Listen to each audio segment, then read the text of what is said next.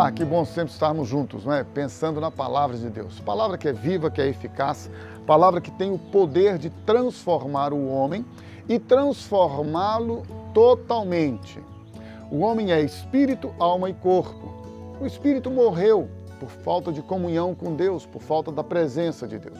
O homem tornou-se então um ser que vive pelas suas emoções, que vive pelos seus instintos, que vive para satisfazer os desejos e os impulsos da sua alma, do seu corpo, dos seus sentimentos. Mas Deus jamais desistiu do homem e, querendo restaurar esta comunhão, este relacionamento com o homem, Deus enviou o seu filho Jesus para que todo que nele crer não pereça, mas tenha vida eterna. Deus enviou o seu filho Jesus para morrer no nosso lugar, para pagar o preço da sua e da minha dívida para com ele, porque a Bíblia diz em Ezequiel 18, 4, 18, 20, que a alma que pecar, essa morrerá. O apóstolo Paulo também diz em Romanos que todos pecaram, capítulo número 3, e destituídos estão da glória de Deus. Também diz que o salário do pecado é a morte, ou seja, nós estávamos devendo a Deus a morte por causa do pecado, por causa da incredulidade, por causa da rebeldia contra Deus e Sua palavra. Mas Deus, sendo rico em misericórdia, com seu muito amor com que nos amou, enviou-nos o seu Filho Jesus para morrer no nosso lugar, para pagar a nossa dívida. A sua e a minha dívida foi paga por Jesus naquela cruz.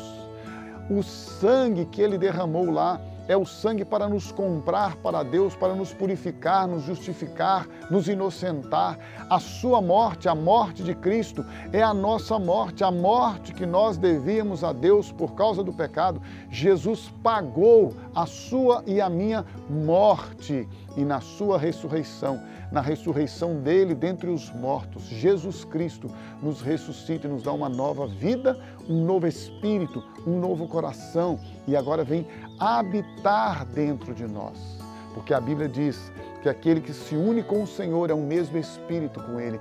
Quando você ganha este novo Espírito em Cristo Jesus, o Espírito Santo vem habitar nele e agora a sua alma, os seus sentimentos são controlados, são transformados, aperfeiçoados pelo poder da palavra de Deus, revelada pela presença do Espírito Santo e nos conduz a uma vida diante dele em santidade, em justiça, todos os dias, todos os dias, em todo o tempo, porque pela palavra de Deus, diz o apóstolo João no capítulo 17, versículo 17, nós somos santificados. Santifica-os na verdade, a tua palavra é a verdade. O Espírito Santo vivifica a palavra, a verdade, nos trazendo vida e vida abundante. E agora podemos viver em comunhão, em intimidade com Ele em todo o tempo, porque Ele é o nosso Salvador.